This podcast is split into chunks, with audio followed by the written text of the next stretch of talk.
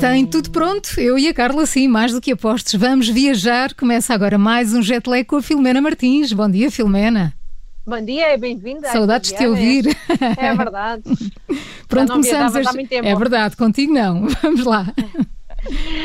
Já não te levo para muito longe, vamos só ali até Londres, uhum. a mesma hora, já sabes, e, vou-te contar assim um, um destes gates em, em Inglaterra, chamam-lhe o Dialing Gate.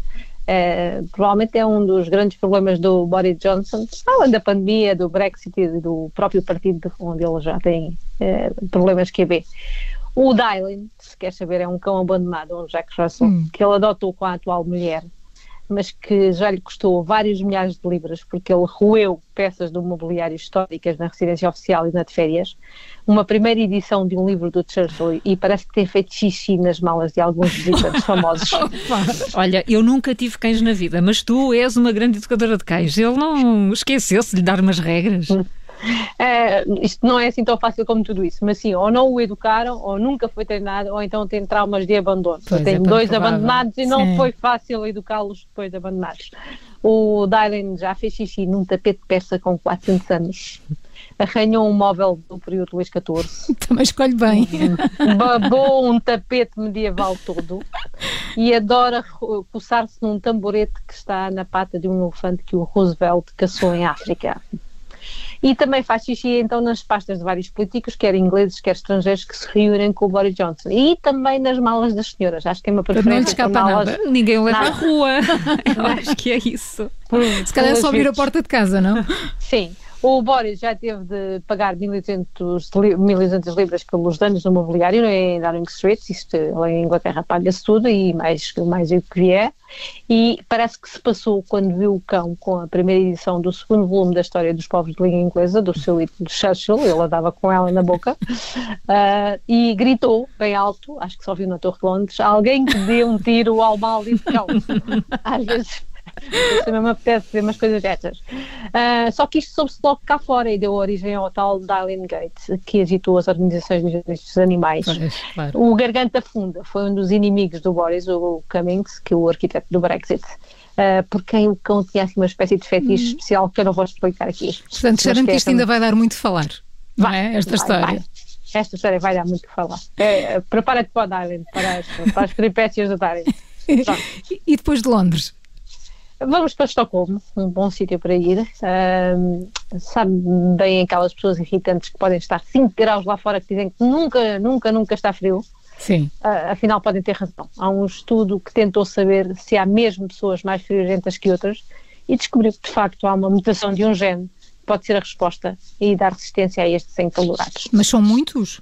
Olha, eu sou, pelo menos. É. É eu tenho encalorado ou frio? Não, não, tenho sempre não, frio. Não, ao contrário, ao contrário. Ah, ao contrário. Ao contrário são os, são os encalorados. Ah, os encalorados. Serão só 20% da população e carecem de uma proteína nos músculos que faz com que estes músculos fiquem mais tensos, aguentem melhor o frio com isso. Uh, os investigadores deste instituto, de um instituto sueco, encontraram esta mutação num gene, é a falta de uma proteína, chama-se qualquer coisa como actinina 3, e a falta dessa proteína... Esta não vai nos iogurtes, não? Uh, não, não vai. E, e, a falta dessa proteína torna-os mais resistentes ao frio porque conseguem manter melhor o calor corporal e suportar climas mais duros. Eles no estudo puseram 42 homens em água a 14 graus, até a temperatura corporal descer aos 35 graus, uh, 5 graus centígrados, e mediram depois a atividade muscular e viram a ligação. Uh, quem tinha a proteína tinha calafrios, ficava engelado, quem não tinha ficava só com os músculos tensos e retinha mais calor corporal. Uh, provavelmente a mutação do gene deu-se durante as migrações para climas mais frios, ou seja, é uma mutação da evolução humana. Uhum. Aí está, pronto, já sabes. Já ficamos a saber. E depois Portanto, disto. Termina... São os originários dos vikings, não tem. Exatamente, depois disto terminamos onde este jet lag? Em França, onde também é só mais uma hora, e porque o divórcio do Johnny Depp deixou em mais lençóis, ele não só por toda a roupa suja que está a ser lavada, Sim, continua, não é?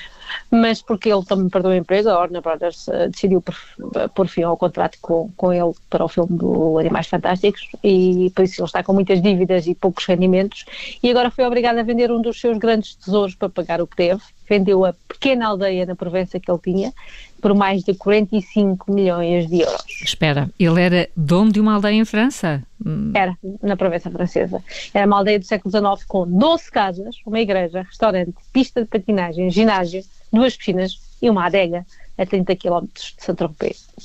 Não era mal. Nada o Johnny mal Depp mesmo. Comprou a, o Johnny Depp comprou há 20 anos. Ele, durante, durante o tempo em que esteve casado com a Vanessa Paradise, Paradise viveu lá muito, muito tempo com os dois filhos. Ele dizia que chegava a passar três meses sem sair de lá, nem atender o telefone. Bastava-lhe estar lá. Uh, ele até gastou 10 milhões a renovar a, a, aldeia toda e a recuperar aquilo tudo em 2001, mas agora acabou-se o dinheiro por causa do divórcio com a Amber Heard e com a guerra judicial em curso e pronto, 45 milhões e pôs aquilo à venda. Eu vivi lá, Pois, quem não? E as imagens são é. fantásticas, as que tu partilhaste. É Apetece. É então, ia terminar, apetece. escolheste a música da Vanessa Paradis? Não, uh, fui para, para, para o cão do Boris e ah, Diamond bem. Dogs, do David Bowie. Diamond Dogs, porque é um cão diamante, é um Sem cão dúvida. diamante, vale diamantes, ele ainda vai incluir os diamantes por lá.